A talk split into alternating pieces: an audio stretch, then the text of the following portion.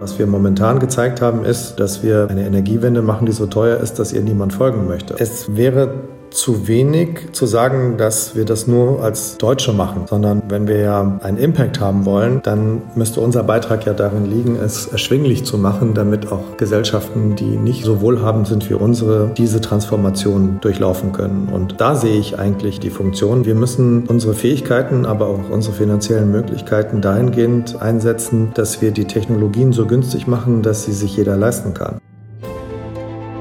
Herzlich willkommen bei Let's Talk Change in unserer Podcast-Reihe diskutieren wir mit relevanten Entscheidungsträgern, inspirierenden Innovatoren und spannenden Visionären, welche Rolle Technologien, Geschäftsinnovationen, Politik und Medien für den Wandel der Wirtschaft und Gesellschaft in Richtung Nachhaltigkeit haben. Mein Name ist David Wortmann. Die deutsche Bundesregierung hat ein umfangreiches Konjunkturpaket zur Bewältigung der wirtschaftlichen Folgen der Corona-Krise nun vorgelegt. Wie bewertet das die deutsche Industrie? Ist pauschales Wirtschaftswachstum überhaupt noch eine Antwort, die uns aus der Krise helfen kann? Oder denkt auch die deutsche Industrie darüber nach, wie diese Krise eine Chance für mehr Zukunftsfähigkeit unseres Landes sein kann? Darüber spreche ich jetzt mit Dr. Joachim Lang. Er ist Hauptgeschäftsführer des Bundesverbandes der deutschen Industrie, BDI. Bevor das Gespräch losgeht, ein kurzer Hinweis in eigener Sache. Damit ihr auch kommende Folgen von Let's Talk Change nicht verpasst, abonniert doch einfach diesen Podcast. Und falls ihr Anregungen für kommende Gäste oder Themen habt, kontaktiert uns gerne. Und wenn ihr meint, dass auch andere diesen Podcast hören sollten, dann teilt und bewertet ihn gerne. Aber nun erstmal viel Spaß beim Zuhören.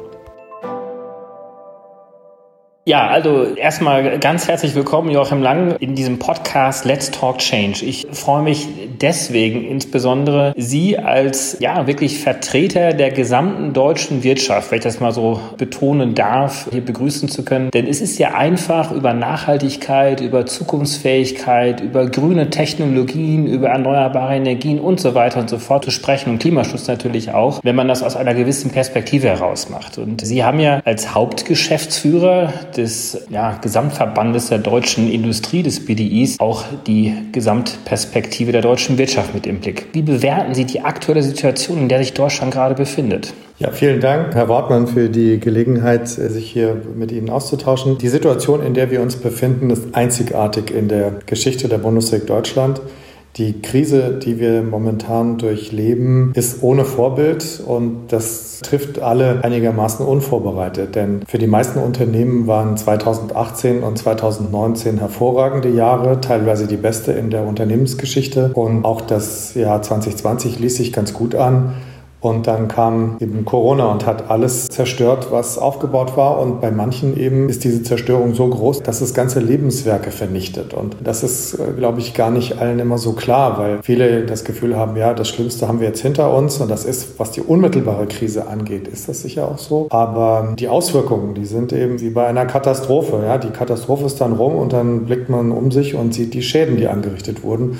Und diese Schäden gehen tiefer als alles, was wir in der Geschichte der Bundesrepublik Deutschland Deutschland erlebt haben, aber auch in der Geschichte der Europäischen Union, denn in den Nachbarländern sieht es ähnlich aus. Und ein Stück weit wahrscheinlich auch global und insbesondere für Deutschland ja auch deswegen vielleicht auch nochmal besonders, weil wir ein sehr exportorientiertes Land sind. Haben Sie denn das Gefühl, dass die wirtschaftlichen Schäden heute schon so absehbar sind oder tappen wir da noch so ein bisschen im Dunkeln, was da alles noch auf uns zukommt? Also es gibt Schäden, die wir jetzt schon überblicken können und es gibt welche, die noch auf uns zukommen. Die, die wir überblicken können, sind die, die wir in den letzten Wochen messen konnten. Und das waren eben Einbrüche sowohl auf der Angebotsseite als auch auf der Nachfrageseite. Das heißt, das war ein Schock, der auf beiden Seiten im Grunde stattgefunden hat. Auch ein Phänomen, das den Ökonomen so noch nicht begegnet ist und was es schwer macht, dann auch einer Bundesregierung einen Rat zu geben. Bei den Unternehmen, das kommt ein bisschen auf die Branchen an, aber wir haben ja gesehen, dass wir teilweise dramatische Umsatzrückgänge hatten von bis zu 90 Prozent, dass wir einen Abriss an Lieferketten hatten. Wir haben festgestellt, dass einige darauf sehr flexibel reagieren konnten, bei anderen war das nicht möglich. Wir hatten behördlich stillgelegte Branchen. Wir haben welche, die darunter gelitten haben, dass Kitas und Schulen geschlossen sind, weil dann die Mitarbeiter nicht in das Unternehmen kommen können oder jedenfalls nicht in der Zahl, die für die Aufrechterhaltung des Betriebs erforderlich ist. Das heißt, viele haben gemerkt, dass sie zwar nicht unmittelbar betroffen sind, aber mittelbar und trotzdem dann immense Schäden entstanden sind. Und dann gibt es natürlich viele, vor allem auch Kleingewerbetreibende, die jetzt erstmal auch vielleicht in den Genuss der Hilfsmaßnahmen gekommen sind, die aber vielleicht erst in einem halben Jahr merken, dass die Schäden so groß sind, dass sie das nicht überleben werden. Und das können wir derzeit noch nicht messen. Aus den einzelnen Mitgliedsverbänden kriegen wir schon das eine oder andere gemeldet, aber ob jetzt Unternehmen Konkurs gehen, werden wir erst wissen, wenn die Konkursmeldungen wieder ziehen. Die Konkursmeldefrist ist ja verschoben worden in den Herbst und wir haben die Sorge, dass dann im Herbst auch das eine oder andere üble Erwachen droht. Jetzt sind ja viele mit dem Narrativ sozialisiert worden. Wachstum ist wichtig, Wachstum ist wichtig für die Menschen, es werden Arbeitsplätze geschaffen. Das Narrativ der Globalisierung hat immer sehr gut funktioniert. Wir waren sehr stark als Exportnation aufgestellt, sind es sicherlich auch immer noch. Ist das nun der Beweis, dass dieses Narrativ nicht stimmt? Oder müssen wir ausgerechnet deswegen auch fortfolgend, auch in Zukunft auf dieses Narrativ weitersetzen? Also es wird Sie nicht erstaunen, dass ich der Auffassung bin, dass diese beiden Narrative nach wie vor richtig sind, aber dass sie auch natürlich Anpassungen erfordern. Aber das gehört natürlich zum Erfolgsmodell, auch der sozialen Marktwirtschaft im Übrigen. Also wir wären durch diese Krise nicht so gut durchgekommen, wenn wir nicht so globalisiert wären und wenn wir nicht in China hat es angefangen, in der Lage gewesen wären, zum Beispiel relativ schnell in manchen Branchen in Asien Alternativen aufzutun. Wir wären auch nicht in der Lage, viele Produkte, die wir nutzen, so günstig herzustellen. Wenn wir heute darüber nachdenken, dass wir vielleicht bestimmte Medikamente unbedingt in Deutschland produzieren wollen, dann werden wir feststellen, dass wir dann ein Problem haben bei dem Zugang zu diesen Medikamenten, weil sie dann möglicherweise sehr teuer werden. Und äh, wir diese Frage aber ganz anders lösen können, indem wir eben bevorraten. Das Gleiche gilt auch für Schutzkleidung. Wir haben ja gesehen, wenn wir Schutzausrüstung in Deutschland herstellen und die Maske dann 8 Euro kostet, sie aber sonst 39 Cent kostet, dann ist die Frage, ist es das wert oder sollten wir nicht so, wie die Koalition das gestern Nacht beschlossen hat, auch bei der Schutzausrüstung Vorräte anlegen, so wie wir das in der Vergangenheit auch hatten, damit wir im Notfall eben über die ersten Wochen kommen, bevor wir dann eine Produktion hochfahren können. Also ich würde sagen, die Globalisierung funktioniert. Sie hat aber gezeigt, dass sie vielleicht unter Kosteneffizienzgründen zu weit getrieben wurde. Aber dafür brauche ich jetzt keinen Staat zur Korrektur, sondern die Unternehmen haben das selbst gemerkt und haben gesagt, okay, ich muss meine Resilienz erhöhen. Ich werde vielleicht wieder irgendwo ein Lager einrichten, das ich nicht hatte und von der Just-in-Time-Lieferung weggehen. Oder aber ich werde diversifizieren. Ich werde nicht zu viel in einem Land machen, sondern ich werde meine Produktion aufteilen auf mehrere Länder, damit ich da unabhängiger bin. Das ist mit Sicherheit eine Antwort, die viele Unternehmen sich jetzt selber geben und damit nur noch stärker werden. Und das Zweite, was Sie angesprochen haben, Wachstum. Ich glaube, dass jetzt die Chance ist, diese Krise zu überwinden, indem wir wachsen. Und die Frage, die sich eben damit verbindet, ist, wie wollen wir wachsen? Und die finde ich eigentlich die interessantere als die, ich glaube, das Wachstum ist fast alternativlos, obwohl ich das gar nicht mag. Aber wir haben jetzt enorme Schulden angehäuft. Und diese Schulden abzutragen, wird wahrscheinlich Jahrzehnte dauern. Das wird nicht anders gehen, als dadurch, dass wir jetzt die Voraussetzungen schaffen, wieder zu wachsen. Aber wir sollten das natürlich nutzen, dann auch nachhaltig zu wachsen. Und darin besteht eben auch die Chance, eine andere Art von Wachstum hinzubekommen. Da würde ich gerne auch im Detail noch ein bisschen mehr mit Ihnen drüber sprechen. Also wenn ich das kurz zusammenfasse, wir haben sozusagen ein Polster geschaffen über die letzten 60, 70 Jahre hinweg. Wir haben uns resilienter gemacht, als wir wahrscheinlich gewesen wären, wenn wir nur auf rein nationale Wirtschaftskreisläufe möglicherweise gesetzt hätten. Über Themen von Frieden und Multilateralismus und so weiter haben wir jetzt noch gar nicht gesprochen, aber das spielt sicherlich da auch noch eine sehr, sehr große, auch positive Rolle. Jetzt sagen Sie aber trotzdem, wir sollten sollten diese Krise nutzen als Chance, um vielleicht anders uns aufzustellen. Ein paar Punkte haben Sie schon angesprochen. Was glauben Sie denn wäre ein nachhaltiges Wachstum? Wie würden Sie nachhaltiges Wachstum oder nachhaltige Entwicklung vielleicht ein bisschen abstrakter noch definieren und wie ist das umsetzbar in einem Land wie Deutschland? Also zunächst einmal muss man, glaube ich, konstatieren, dass in der Vergangenheit viele Unternehmen mit ihrem Geschäftsmodell vielleicht auch deshalb überlebt haben, weil die Zinsen niedrig waren. Jetzt in der Krise zeigt sich, welches Geschäftsmodell war eigentlich aus sich heraus positiv? Und wie kann ich jetzt die Investitionsmittel, die mir verblieben sind, und die werden überall weniger sein als geplant, wie kann ich die vernünftig nutzen? Und da sehe ich einfach eine sehr große Bereitschaft bei den Unternehmen zu sagen, also von dem Geld, was mir jetzt geblieben ist, will ich zwei Dinge möglichst gleichzeitig machen. Ich möchte mein Unternehmen digitaler aufstellen und ich möchte es nachhaltiger aufstellen. Das heißt, ich möchte in Maschinen investieren, die weniger verbrauchen. Ich möchte Maschinen haben, die mit weniger Energie auskommen. Ich möchte Maschinen haben, die weniger Schadstoffe beinhalten oder ausstoßen. Und ich möchte meinen Maschinenpark so modernisieren, dass er zukunftsfähig ist. Und ich glaube, dass das jetzt der Zeitpunkt ist, diese beiden Dinge miteinander zu verknüpfen. Wobei wir nie vergessen sollten, dass eben die Digitalisierung für uns auch sehr, sehr wichtig ist. Denn wir erleben ja gerade, dass die Unternehmen, die das gut hinbekommen, auch diese Krise besser überstehen. Also wir sind in Teilen vorne, hat das Thema Industrie 4.0, da sind wir weltweit führend. Aber es ist noch nicht in allen Bereichen so. Das heißt, wir haben das bei den großen Unternehmen und bei den großen mittleren Unternehmen ist das Standard. Aber wir haben natürlich auch viele kleinere Unternehmen. Wir haben insgesamt in Deutschland 3,5 Millionen Unternehmen und davon ist der weit überwiegende Teil, über 90 Prozent, hat weniger als 100 Mitarbeiter. Und da fällt das teilweise schwer, über Digitalisierung zu sprechen. Und da wird es auch darum gehen, genauso wie beim Thema Nachhaltigkeit, in diese Unternehmen hineinzugehen, weil die Zahl ist einfach so groß. Je größer das Unternehmen ist, desto mehr ist es auf Effizienz getrimmt und hat von alleine Interesse, Kosten zu sparen und ist effizient, ist auch energieeffizient. Aber wir haben vor allem bei den Unternehmen, die das nicht unbedingt so müssen, weil der Druck so nicht da ist, haben wir einen erheblichen Nachholbedarf und da können wir, glaube ich, allesamt noch besser werden. Und ich sehe in diesem äh, Konjunkturprogramm, dass auch vieles da angelegt ist. Ich finde es sehr positiv, dass zum Beispiel bei dem Thema Energieeffizienz, Gebäudeenergieeffizienz doch jetzt die Mittel nochmal aufgestockt wurden. Da reden wir viel zu lange drüber, ohne was zu machen. Und da kann auch der Staat mit gutem Beispiel vorangehen, denn er ist nun mal der größte Immobilienbesitzer und kann da wirklich auch eine Welle auslösen. Rund zwei Milliarden sind ja für diesen Sektor auch angelegt. Jetzt mhm. hatte ich in unserer vorletzten Podcast-Ausgabe mit Patrick Greichen gesprochen. Er ist Chef des Thinktanks Agro-Energiewende.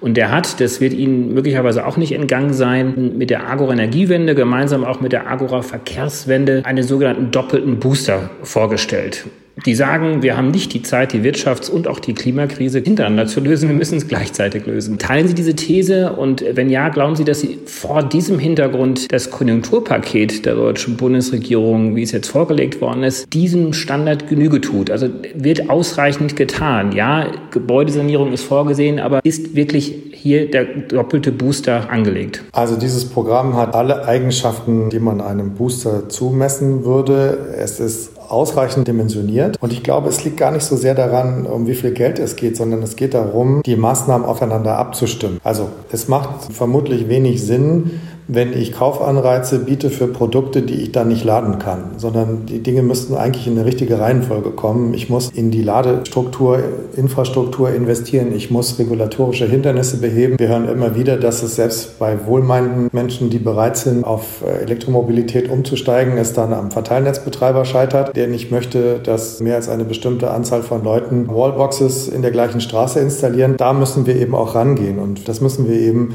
in der richtigen Reihenfolge machen. Und da hapert es meines Erachtens häufig dran, dass die Dinge nicht in der richtigen Reihenfolge gemacht werden. Ich glaube schon, dass man auch Dinge parallel machen kann und dass wir als Land auch reich genug sind, um das zu machen. Ich habe mich dazu neulich auch mit Patrick Reichen ausgetauscht. Da haben wir aber vor allem auch über die europäische Ebene gesprochen. Wir können das alles. Wir haben die Fähigkeiten, wir haben das Geld.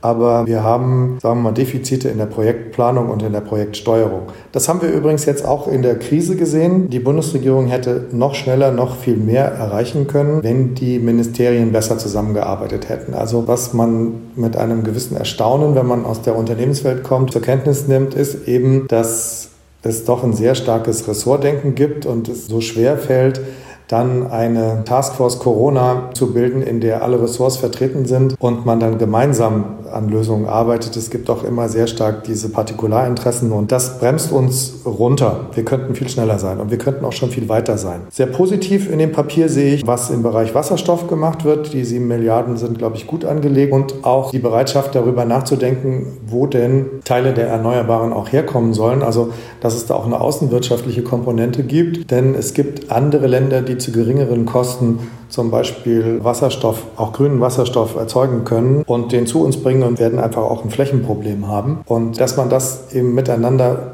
zusammendenkt, das ist wichtig und ich glaube, wir könnten alle noch einen Beitrag dazu leisten, dass da eine bessere Projektplanung daraus wird. Wenn Sie jetzt sagen, bessere Projektplanung, das ist auch ein Thema, was mich eigentlich sehr umtreibt, ist, wie bekommen wir ein Land wie Deutschland zukunftsfähig? Wie bekommen wir auch Europa zukunftsfähig? Und natürlich gibt es unterschiedlichste Meinungen, Interessenslagen. Der gut informierte Hörer wird vielleicht wissen, dass Sie auch früher am Bundeskanzleramt gearbeitet haben und damit auch so ein bisschen die Inneneinsichten haben der Macht und wie auch Macht organisiert wird und wie politische Projektplanung auch stattfindet. Woran liegt es denn tatsächlich? Ist es dieses Ressortdenken oder ist es die sehr unterschiedliche Interessenslage, die wir in einem Land wie Deutschland haben? und am Ende dann doch immer nur ein Kompromiss rauskommt. Wie sehen Sie das? Wenn Sie nur Kompromiss sagen, klingt das so abwertend. Der Kompromiss ist ja im Grunde die Königsdisziplin der Politik. Es geht ja eigentlich nie darum, um das Optimum an sich zu erreichen, sondern unter den obwaltenden Umständen ein Optimum zu erreichen. Und das Optimum im Suboptimalen stand neulich in der Wirtschaftswoche. Das beschreibt ziemlich genau das, was hier in Berlin so passiert. Es geht ja auch darum, dass das immer unterschiedliche Parteien sind, die an so einer Regierung beteiligt sind. Und man muss auch dem anderen einen Erfolg gönnen. Was in dieser Legislaturperiode vor Corona nicht so richtig gelungen war, war, dass man sich als gemeinsame Regierung versteht sondern es waren doch eher zwei getrennte Wellen. Corona hat dazu beigetragen, dass das besser geworden ist und darauf könnten wir jetzt aufbauen. Was man aus Unternehmenssicht vermisst, ist, wir haben sehr lange, mehrere Jahre eigentlich immer nur über Ziele gesprochen. Das ist aber aus Unternehmenssicht gar nicht so das Entscheidende, weil Paris ist jetzt gesetzt. Ich glaube, wir müssten viel mehr über Geld sprechen. Wir müssen darüber sprechen, wie wir die immensen Kosten dieser Transformation runterkriegen. Das ist das, so wie Unternehmen denken. Die sagen ja nicht, das ist eine gute oder eine schlechte Technologie, sondern die sagen, die ist zu teuer. Und da könnten wir ein viel besseres Zusammenspiel zwischen Staat und Unternehmen organisieren, weil manche Kosten sind regulatorischer Art, da kann der Staat einen Beitrag zu leisten, und manche Manche Kosten bestehen darin, dass die Losgrößen so klein sind. Gut, wenn der Markt dann da ist und den kann man ja auch gemeinsam entwickeln, zum Beispiel beim Wasserstoff, dann können auch die Kosten sinken. Und je schneller die Kosten sinken, desto eher werden die Technologien in den Unternehmen implementiert und desto eher wird daraus auch ein Exportmodell. Denn am Ende wollen wir die natürlich auch gerne verkaufen. Richtig. Und wie Sie ja vorhin auch schon gesagt haben, häufig ist es ja auch nicht nur Geld, sondern vielleicht auch einfach nur Abbau von Bürokratie oder der Aufbau von bestimmten anderen Regularien, wenn ich jetzt an eine CO2-Bepreisung zum Beispiel denke. Richtig. Also in einer der Ziffern steht ja zum Beispiel drin, wir streben die Befreiung der Produktion von grünem Wasserstoff von der EEG-Umlage an. Ja, also anstreben ist nett. Warum machen Sie es eigentlich nicht? Also wen sollen Sie fragen? Ja, das ist Ziffer 36 des gestrigen Koalitionsausschusses. Also Sie haben es in der Hand. Da können wir gar nichts anderes sagen, außer das ist eine super Idee, macht es. Sie haben jetzt sehr schön eigentlich beschrieben, wie Unternehmen denken, wie auch die Politik denkt. Jedes hat ja sozusagen seine eigene Rationalität. Glauben Sie, dass man vielleicht dann doch mehr Austausch braucht zwischen Politik und Wirtschaft? Und ich meine nicht nur jetzt den Austausch, den informellen und den Informationsaustausch, sondern vielleicht auch mehr den Wechsel zwischen der Politiksphäre und der Wirtschaftssphäre, dass mehr aus der Politik in der Wirtschaft gearbeitet wird und vielleicht auch andersherum, um dort vielleicht eine bessere Zielfindung dann zu finden. Also da fragen Sie natürlich den Richtigen bei meinem Lebenslauf, völlig klar. Aber dieser Austausch sollte natürlich nicht nur zwischen NGOs und der Bundesregierung stattfinden, sondern auch zwischen Unternehmen und der Bundesregierung. Weil also man wird nicht dümmer dabei, wenn man mal die andere Seite kennengelernt hat. Und es findet auch ein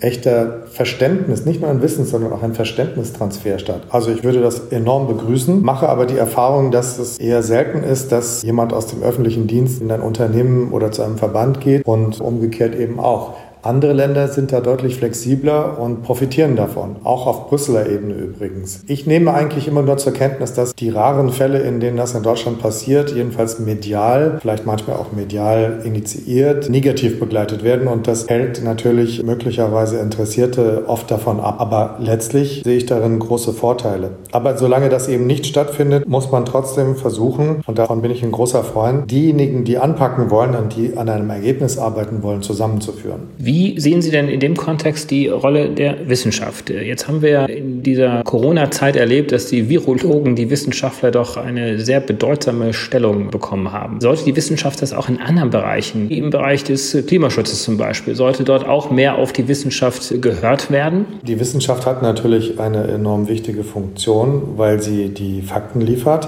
Aber am Ende ist es eine Demokratie so, dass die Politik die Entscheidung fällt. Und deshalb hat die Wissenschaft die Funktion, die Politik zu beraten, aber die Entscheidungen müssen von der Politik getroffen werden, weil eben in den politischen Entscheidungsprozess auch viele andere Erwägungen mit einzubeziehen sind. außer den reinen technischen Fakten. Und sagen wir mal, so eine Technokratie führt nicht unbedingt zu den besten Ergebnissen einer Demokratie. Und deshalb kann man die Politik davon auch nicht freizeichnen. Man kann die Beratungsqualität liefern. Aber sie verlangt natürlich auf der anderen Seite auch ein Verständnis und ein Zuhören. Als Wissenschaftler hat man dann häufig oder verzweifelt man dann daran, wenn man das Gefühl hat, dass nicht zugehört wird oder nicht ausreichend.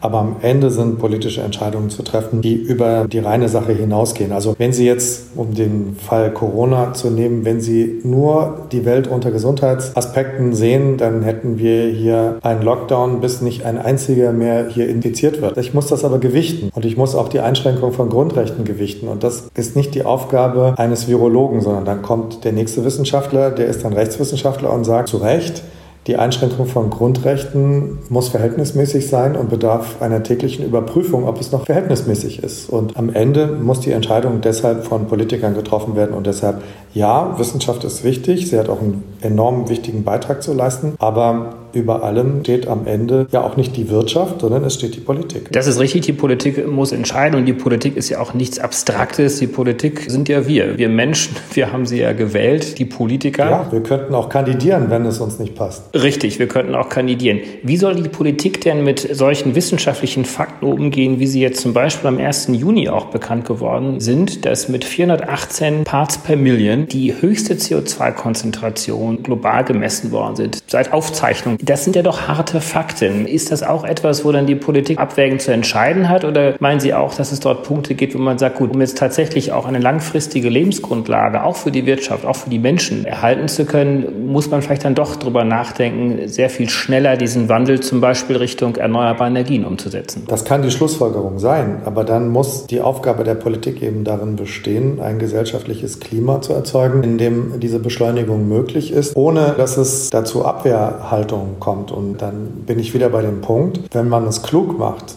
und dann kriegen wir das, ohne dass das zu Einbußen führt, sondern im Gegenteil, es kann auch dazu führen, dass wir uns eben resilienter aufstellen und das Richtige tun. Aber das hängt eben daran, dass wir es planvoll machen und dass wir die Kosten im Blick behalten. Das nutzt auch nichts, wenn wir dann im Grunde unsere Gesellschaft zugrunde richten, um dann den richtigen CO2-Wert zu erreichen, sondern wir können das in Einklang bringen. Wir haben die kognitiven Fähigkeiten dazu, wir haben die finanziellen Möglichkeiten dazu. Wir haben nur nicht bisher die Fähigkeiten entwickelt, Entscheidungsprozesse Prozesse schnell genug herbeizuführen. Das ist wahrscheinlich sowieso ein Dilemma, dass technologische Entwicklungen sehr viel schneller sind als soziale oder vielleicht gesellschaftliche Entwicklung oder politische Entwicklung, dass der politische Rechtsrahmen doch sehr langsam hinterherhinkt.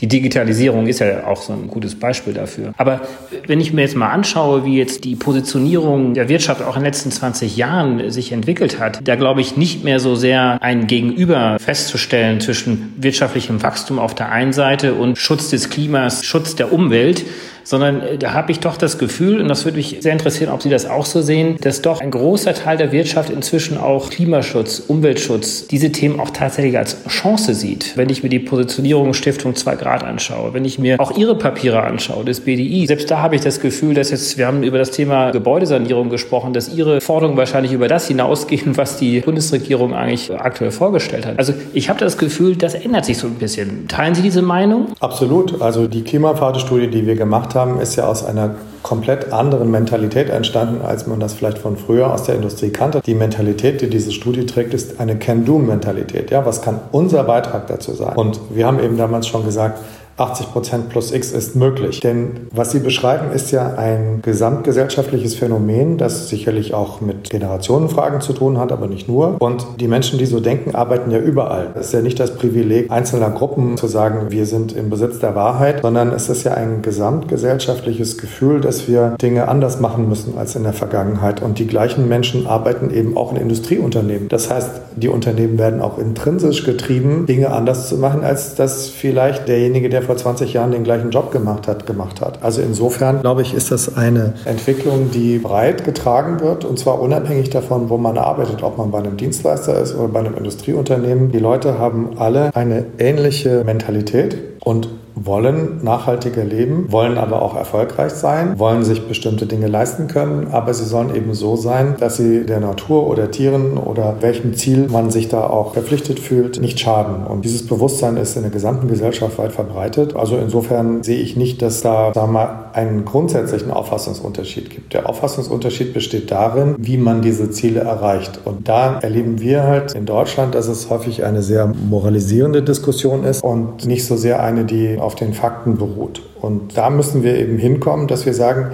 es rechnet sich auch. Ja, also es ist nicht nur gut, wenn du das so machst, sondern wir kriegen es auch so hin, dass es sich rechnet. Und deshalb, wenn ich für etwas plädieren müsste, wäre es eine betriebswirtschaftlichere Herangehensweise an die Zielerreichung und eine weniger ordnungspolitische oder ordnungsrechtliche oder aber moralisch getriebene. Aber vielleicht ist es auch so ein bisschen der Bogen zu Beginn unseres Gespräches, wo wir über das Narrativ des Wachstums gesprochen haben, der Globalisierung und Sie ja auch gesagt haben, dass wir uns über die letzten Jahrzehnte uns ein Polster aufgebaut haben, uns geht es sehr, sehr gut. Und uns geht es wahrscheinlich auch nach wie vor auch immer noch sehr, sehr gut im Vergleich zu vielen, vielen anderen Ländern. Aber genau dieses Gutsein hat uns dazu geführt, dass wir auch in einer Lage sind, ja, Wirtschaften auch mit Haltung zu tun. Also Wirtschaften nicht nur deswegen zu tun, weil die Arbeitslosigkeit abzuschaffen wäre, weil vielleicht ein Land nach einem großen Weltkrieg wieder neu aufzubauen ist oder weil irgendwelche Mieten zu bezahlen sind, sondern im Durchschnitt geht es uns ja sehr, sehr gut. Und das ermöglicht uns wahrscheinlich auch eben dann vielleicht dann auch über ein anderes Wirtschaften nachzudenken. Ja, aber es wäre zu wenig zu sagen, dass wir das nur als Deutsche machen, sondern wenn wir ja einen Impact haben wollen, dann müsste unser Beitrag ja darin liegen, es erschwinglich zu machen, damit auch Gesellschaften, die nicht so wohlhabend sind wie unsere, diese Transformation durchlaufen können. Und da sehe ich eigentlich die Funktion. Wir müssen unsere Fähigkeiten, aber auch unsere finanziellen Möglichkeiten dahingehend einsetzen, dass wir die Technologien so günstig machen, dass sie sich jeder leisten kann. Und was wir momentan gezeigt haben, ist, dass wir eine Energiewende machen, die so teuer ist, dass ihr niemand folgen möchte. Und davon müssen wir wegkommen. Wir müssen besser werden. Und wie gesagt, mein Vorschlag wäre, wir müssen weggehen von diesen volkswirtschaftlichen Diskussionen hin zu betriebswirtschaftlichen. Weil am Ende müssen die Investitionen, die wir uns alle wünschen, vorgenommen werden von Einzelpersonen oder aber von Unternehmen. Und die denken nun mal betriebswirtschaftlich. Und das ist ja auch kein Widerspruch, das kann man ja auch hinkriegen. Nur dann dürfen wir nicht so tun, als wäre es verboten, über Geld zu reden. Wir müssen darüber reden, wie wir mit Marktanreizprogrammen neue Technologien in den Markt bringen, wie wir einen Markt schaffen für etwas, was neu ist und wie wir so schnell wie möglich dann das auch sagen wir, dem Markt überlassen können, weil das eben von sich heraus funktioniert. Und das ist das, woran wir mehr arbeiten müssen, wenn wir erfolgreich sein wollen und vor allem, wenn wir Nachahmer finden wollen. Richtig, Deutschland lebt nicht auf einer Insel. Vielleicht ahmen wir auch mal anderen nach. Das heißt, möglicherweise sollten wir auch nicht immer den Anspruch Anspruch haben, dass uns nachgeahmt wird. Es gibt ja auch einige Länder, die inzwischen auch sehr weit fortgeschritten sind, auch äh, bei der Energiewende. Wie sehen Sie das denn eher mittelfristig mit Blick auf die USA, auf die aktuelle Administration dort, mit Blick auf China und Asien? Müssen wir dann uns doch stärker in Europa aufstellen und könnte der Green Deal, wie er von Frau von der Leyen vorgestellt worden ist, wäre das nicht auch eine riesengroße Chance? Ich glaube, wir sollten uns von dem Gedanken verabschieden, dass wir kompensieren können, was die USA und China nicht tun. Ich glaube, das wäre eine Selbstüberschätzung, sondern wir sollten das tun, was wir für richtig halten, aber eben immer im Blick behalten, dass wir das so gut machen, dass es für andere nachahmenswert ist. Und ich komme immer wieder zu dem Punkt zurück. Wir sind zu teuer in dem, was wir machen und das müssen wir besser in den Griff bekommen. Und da haben wir Möglichkeiten. Wir stellen uns selbst ein Bein. Wenn wir wollen, dass mit erneuerbarem Strom neue Geschäftsmodelle entwickelt werden, dann ist eine der Grundvoraussetzungen, dass dieser Strom günstig ist. Und was machen wir? Wir haben eigentlich einen niedrigen Börsenstrompreis und wir packen so viele Steuern und Umlagen drauf, dass wir am Ende den teuersten erneuerbaren Strom in Europa haben. Das ist nicht sinnvoll. Und deshalb begrüßen wir diesen ersten Schritt, jetzt die EEG-Umlage einzufrieren und sie vielleicht sogar auf 6 Cent dann zurückzuführen.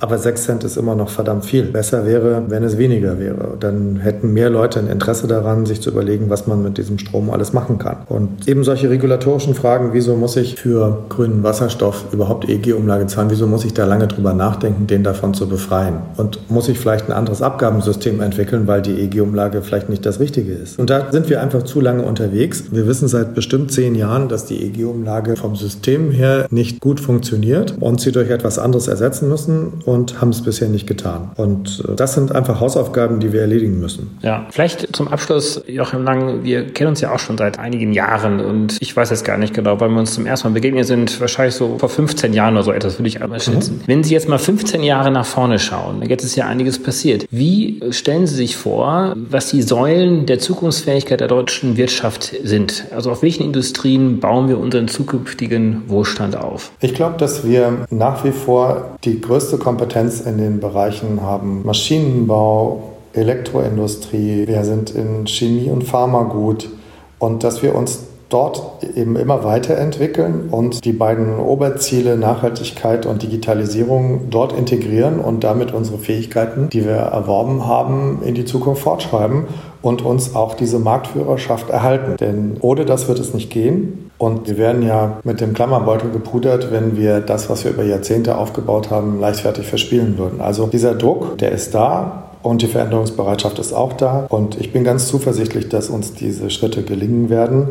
Mit politischer Unterstützung wird es schneller gehen. Dafür gilt es immer wieder zu werben, dass dort, wo die Politik flankieren kann, wo sie helfen kann, mal Basisforschung zu betreiben, dass sie dort diesen Weg mitgeht. Deshalb sehr gut, dass die Forschungsförderung jetzt verdoppelt wurde. Wir müssen dann aber auch die entwickelten Technologien in den Markt bringen. Wir müssen dazu kommen, dass es dann Standard wird. Und da sind wir noch zu langsam. Aber auch das kann man flankieren durch Regulierung, durch Programme, die parallel laufen. Wie gesagt, das Wichtigste ist, dass es planvoll geschieht und nicht erratisch. Und das wäre eigentlich mein Wunsch, dass wir unsere Fähigkeiten besser fokussieren und sie dann planvoll einsetzen, um in diese von uns allen gewünschte Zukunft so schnell wie möglich zu gelangen. Ganz besten Dank für das sehr aufschlussreiche Gespräch. Wir werden uns sicherlich nicht erst in 15 Jahren widersprechen, um mal eine Rückschau zu machen. Ich freue mich, dass wir da auch gemeinsam mit vielen anderen Stakeholdern und Akteuren aus den verschiedensten Wirtschafts- und Technologiebereichen uns dann doch auf den Weg machen, ein neues Narrativ zu stricken, was nicht nur Globalisierung und nicht nur Wachstum ist, sondern tatsächlich auch Wachstum innerhalb der planetarischen Grenzen und im Rahmen einer nachhaltigen Entwicklung. Ganz besten Dank für das Gespräch. Danke an Sie. Herzlichen Dank fürs Einschalten. Wir hoffen, dass Sie beim nächsten Mal bei Let's Talk Change wieder dabei sind. Dieser Podcast wird realisiert durch DWR ECO, einer internationalen Cleantech-Beratung für Kommunikation, Politikberatung und Geschäftsstrategien.